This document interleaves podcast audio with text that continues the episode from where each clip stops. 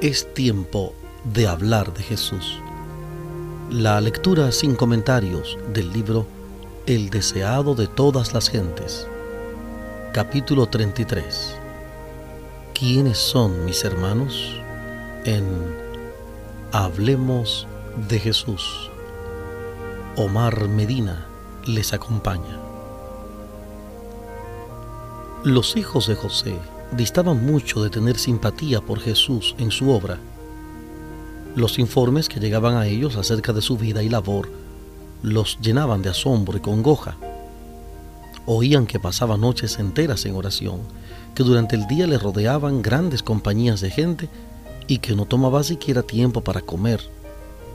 Sus amigos estaban convencidos de que su trabajo incesante le estaba agotando no podían explicar su actitud para con los fariseos y algunos temían que su razón estuviese vacilando. Sus hermanos oyeron hablar de esto y también de la acusación presentada por los fariseos de que echaba a los demonios por el poder de Satanás. Sentían agudamente lo oprobio que les reportaba su relación con Jesús. Sabían qué tumulto habían creado sus palabras y sus obras, y no solo estaban alarmados por sus osadas declaraciones, sino que se indignaban porque había denunciado a los escribas y fariseos. Llegaron a la conclusión de que se le debía persuadir y obligar a dejar de trabajar así, e indujeron a María a unirse con ellos, pensando que por amor a ella podrían persuadirle a ser más prudente. Precisamente antes de esto, Jesús había realizado por segunda vez el milagro de sanar a un hombre poseído, ciego y mudo, y los fariseos habían reiterado la acusación. Por el príncipe de los demonios, echa fuera a los demonios. Mateo capítulo 9, versículo 34. Mateo 9, 34. Cristo les dijo claramente que al atribuir la obra del Espíritu Santo a Satanás, se estaban separando de la fuente de bendición. Los que habían hablado contra Jesús mismo sin discernir su carácter divino podrían ser perdonados, porque podían ser inducidos por el Espíritu Santo a ver su error y arrepentirse. Cualquiera que sea el pecado, si el alma se arrepiente y cree, la culpa queda lavada en la sangre de Cristo. Pero el que rechaza la obra del Espíritu Santo se coloca donde el arrepentimiento y la fe no pueden alcanzarle. Es por el Espíritu Santo como obra Dios en el corazón cuando los hombres rechazan voluntariamente al Espíritu y declaran que es de Satanás, cortan el conducto por el cual Dios puede comunicarse con ellos. Cuando se rechaza finalmente al Espíritu, no hay más nada que Dios pueda hacer para el alma. Los fariseos a quienes Jesús dirigió esta amonestación no creían la acusación que presentaban contra él. No había uno solo de aquellos dignatarios que no se sintiese atraído hacia el Salvador. Habían oído en su propio corazón la voz del Espíritu que le declaraba el ungido de Israel y los instaba a confesarse sus discípulos. A la luz de su presencia, habían comprendido su falta de santidad y habían anhelado una justicia que ellos no podían crear. Pero después de rechazarle, habría sido demasiado humillante recibirle como Mesías habiendo puesto los pies en la senda de la incredulidad, eran demasiado orgullosos para confesar su error. Y para no tener que confesar la verdad, procuraban con violencia desesperada rebatir la enseñanza del Salvador. La evidencia de su poder y misericordia los exasperaba. No podían impedir que el Salvador realizase milagros, no podían acallar su enseñanza, pero hacían cuanto estaba a su alcance para representarle mal y falsificar sus palabras. Sin embargo, el convincente Espíritu de Dios los seguía y tenían que crear muchas barreras para resistir su poder. El agente más poderoso que pueda ponerse en juego en el corazón humano estaba contendiendo con ellos, pero no querían ceder. No es Dios quien ciega los ojos de los hombres y endurece su corazón. Él les manda luz para corregir sus errores y conducirlos por sendas seguras. Es por el rechazamiento de esta luz como los ojos se ciegan el corazón se endurece. Con frecuencia, esto se realiza gradual y casi imperceptiblemente. viene luz al alma por la palabra de Dios, por sus siervos o por la intervención directa de su espíritu. Pero cuando un rayo de luz es despreciado, se produce un embotamiento parcial de las percepciones espirituales y se discierne menos claramente la segunda revelación de la luz. Así aumentan las tinieblas hasta que anochece en el alma. Así había sucedido con estos dirigentes judíos. Estaban convencidos de que un poder divino acompañaba a Cristo, pero a fin de resistir a la verdad, atribuyeron la obra del Espíritu Santo a Satanás. Al hacer esto, prefirieron deliberadamente el engaño, se entregaron a Satanás y desde entonces fueron dominados por su poder. Estrechamente relacionada con la amonestación de Cristo acerca del pecado contra el Espíritu Santo, se halla la amonestación contra las palabras ociosas y perversas. Las palabras son un indicio de lo que hay en el corazón, porque de la abundancia del corazón habla la boca. Pero las palabras son más que un indicio del carácter tienen poder para reaccionar sobre el carácter. Los hombres sienten la influencia de sus propias palabras. Con frecuencia, bajo un impulso momentáneo provocado por Satanás, expresan celos o malas sospechas, dicen algo que no creen en realidad, pero la expresión reacciona sobre los pensamientos. Son engañados por sus palabras y llegan a creer como verdad lo que dijeron a instigación de Satanás habiendo expresado una vez una opinión o decisión, son con frecuencia demasiado orgullosos para retractarse y tratan de demostrar que tienen razón, hasta que llegan a creer que realmente la tienen. Es peligroso pronunciar una palabra de duda, peligroso poner en tela de juicio y criticar la verdad divina. La costumbre de hacer críticas descuidadas e irreverentes reacciona sobre el carácter y fomenta la irreverencia e incredulidad.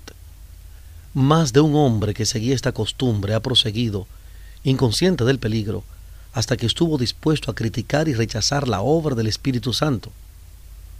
Jesús dijo, Toda palabra ociosa que hablaren los hombres, de ella darán cuenta en el día del juicio porque por tus palabras serás justificado y por tus palabras serás condenado. Luego añadió una amonestación a aquellos que habían sido impresionados por sus palabras, que le habían oído gustosamente, pero que no se habían entregado para que el Espíritu Santo morase en ellos. No sólo por la resistencia, sino también por la negligencia es destruida el alma. Cuando el espíritu inmundo ha salido del hombre, dijo Jesús, anda por lugares secos, buscando reposo y no lo halla. Entonces dice, me volveré a mi casa de donde salí. Y cuando viene la halla desocupada, barrida y adornada, entonces va y toma consigo otros siete espíritus peores que él, y entrados moran allí. En los días de Cristo, como hoy, eran muchos los que parecían momentáneamente emancipados del dominio de Satanás por la gracia de Dios, habían quedado libres de los malos espíritus que dominaban su alma. Se gozaban en el amor de Dios. Pero, como los oyentes representados en la parábola del terreno pedregoso, no permanecían en su amor. No se entregaban a Dios cada día para que Cristo morase en su corazón. Y cuando volvía el mal espíritu, con otros siete espíritus peores que él, quedaban completamente dominados por el mal. Cuando el alma se entrega a Cristo, un nuevo poder se posesiona del nuevo corazón. Se realiza un cambio que ningún hombre puede realizar por su cuenta. Es una obra sobrenatural que introduce un elemento sobrenatural en la naturaleza humana. El alma que se entrega a Cristo llega a ser una fortaleza suya, que Él sostiene en un mundo en rebelión. Y no quiere que otra autoridad sea conocida en ella, sino la suya. Un alma así guardada en posesión por los agentes celestiales es inexpugnable para los asaltos de Satanás. Pero a menos que nos entreguemos al dominio de Cristo, seremos dominados por el maligno. Debemos estar inevitablemente bajo el dominio del uno o del otro, de los dos grandes poderes que están contendiendo por la supremacía del mundo. No es necesario que elijamos deliberadamente el servicio del reino de las tinieblas para pasar bajo su dominio. Basta que descuidemos de aliarnos con el reino de la luz. Si no cooperamos con los agentes celestiales, Satanás se posesionará de nuestro corazón y hará de él su morada. La única defensa contra el mal consiste en que Cristo mora en el corazón por la fe en su justicia. A menos que estemos vitalmente relacionados con Dios, no podremos resistir los efectos profanos del amor propio, de la complacencia propia y de la tentación a pecar. Podemos dejar muchas malas costumbres y momentáneamente separarnos de Satanás. Pero sin una relación vital con Dios por nuestra entrega a Él momento tras momento, seremos vencidos. Sin un conocimiento personal de Cristo y una continua comunión, estamos a la merced del enemigo y al fin haremos lo que nos ordene. Son peores las cosas últimas de tal hombre que las primeras. Así también dijo Jesús, acontecerá en esta generación mala. Nadie se endurece tanto como aquellos que han despreciado la invitación de la misericordia y mostrado aversión al Espíritu de gracia. La manifestación más común del pecado contra el Espíritu Santo consiste en despreciar persistentemente la invitación del cielo a arrepentirse. Cada paso dado hacia el rechazamiento de Cristo es un paso hacia el rechazamiento de la salvación y hacia el pecado contra el Espíritu Santo.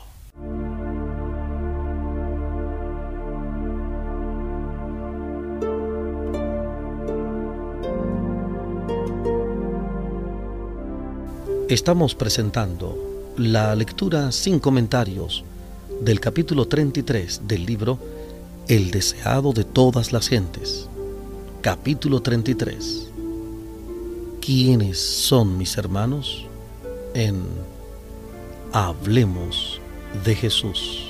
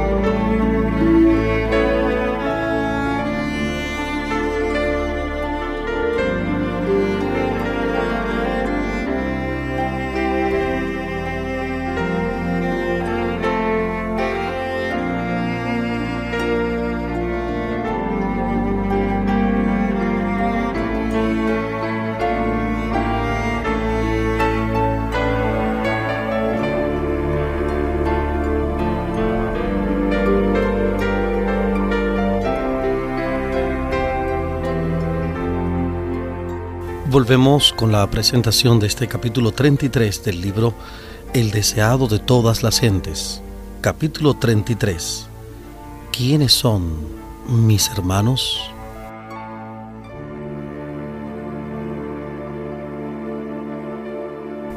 Al rechazar a Cristo, el pueblo judío cometió el pecado imperdonable.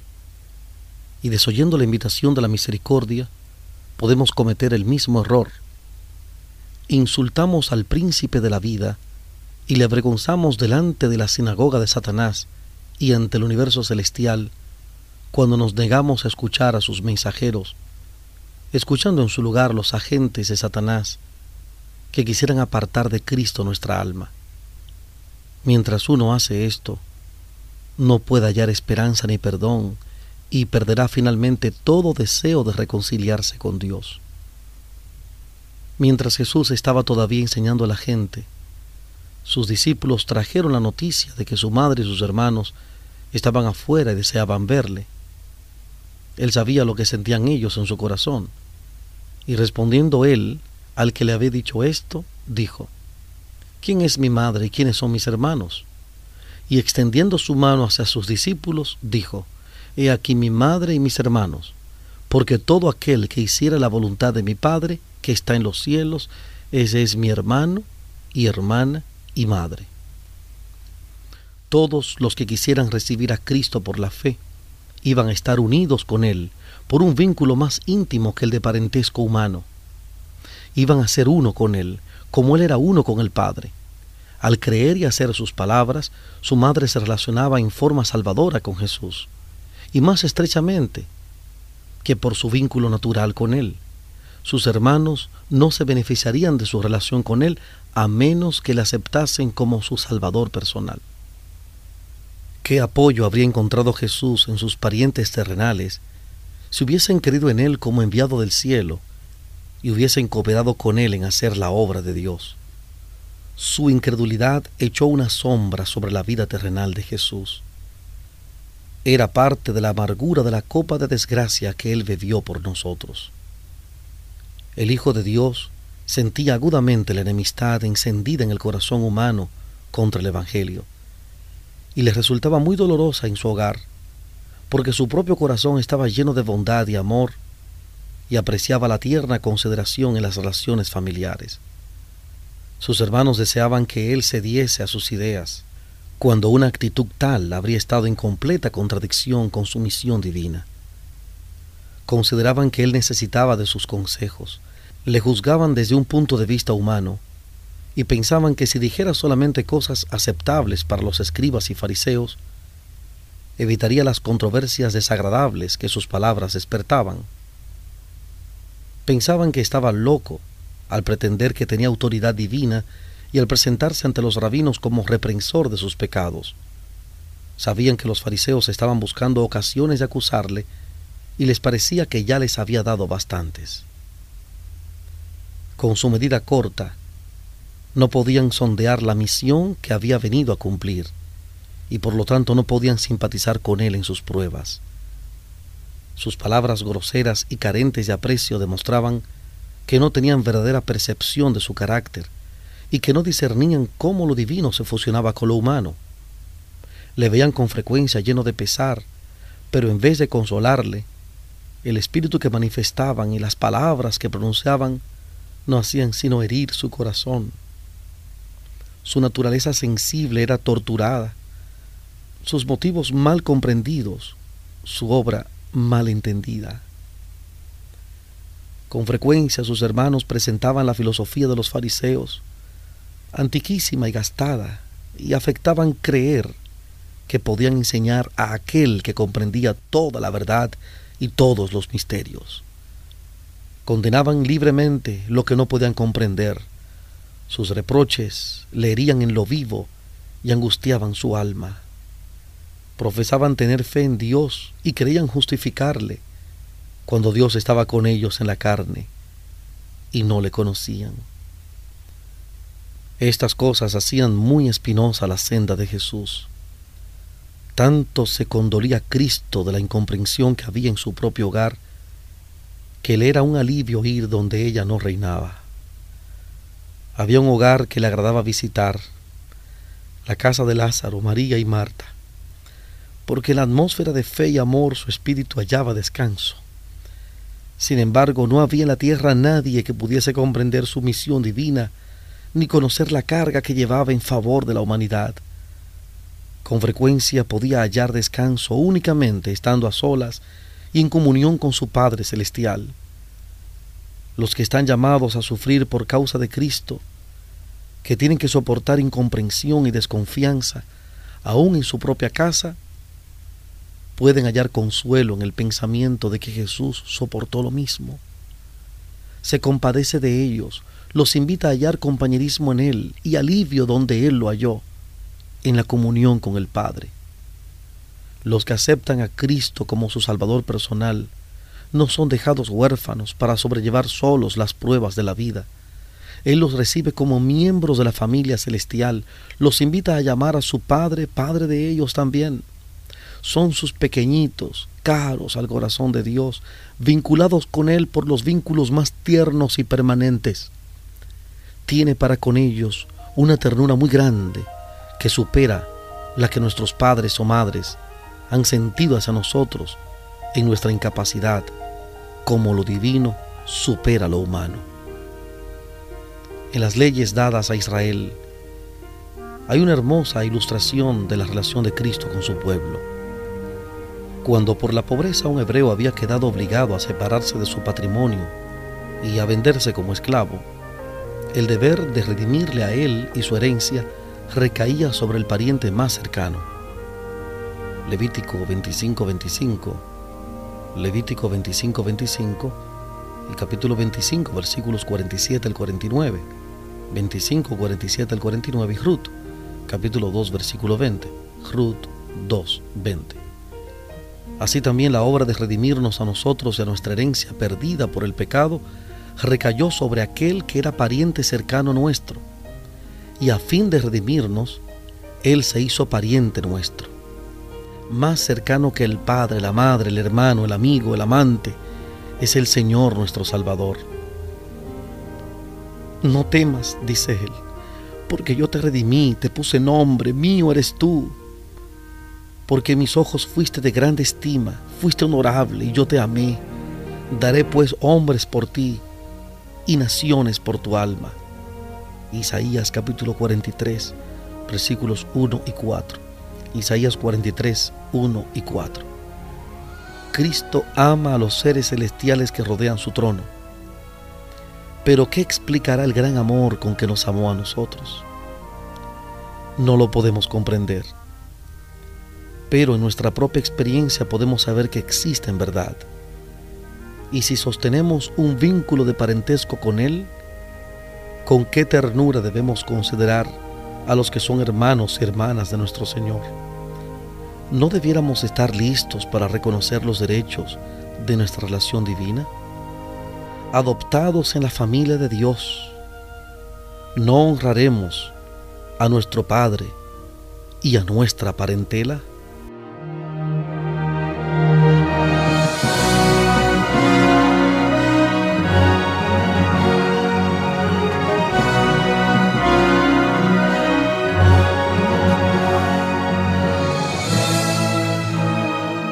Hemos presentado la lectura sin comentarios del capítulo 33 del libro El deseado de todas las gentes.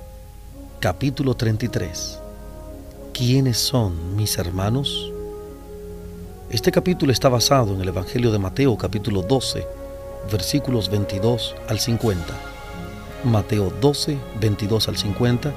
Marcos capítulo 3, versículos 20 al 35 Marcos 3, 20 al 35. Hablemos de Jesús. Omar Medina les agradece la fina gentileza de la atención dispensada. Que Dios les bendiga.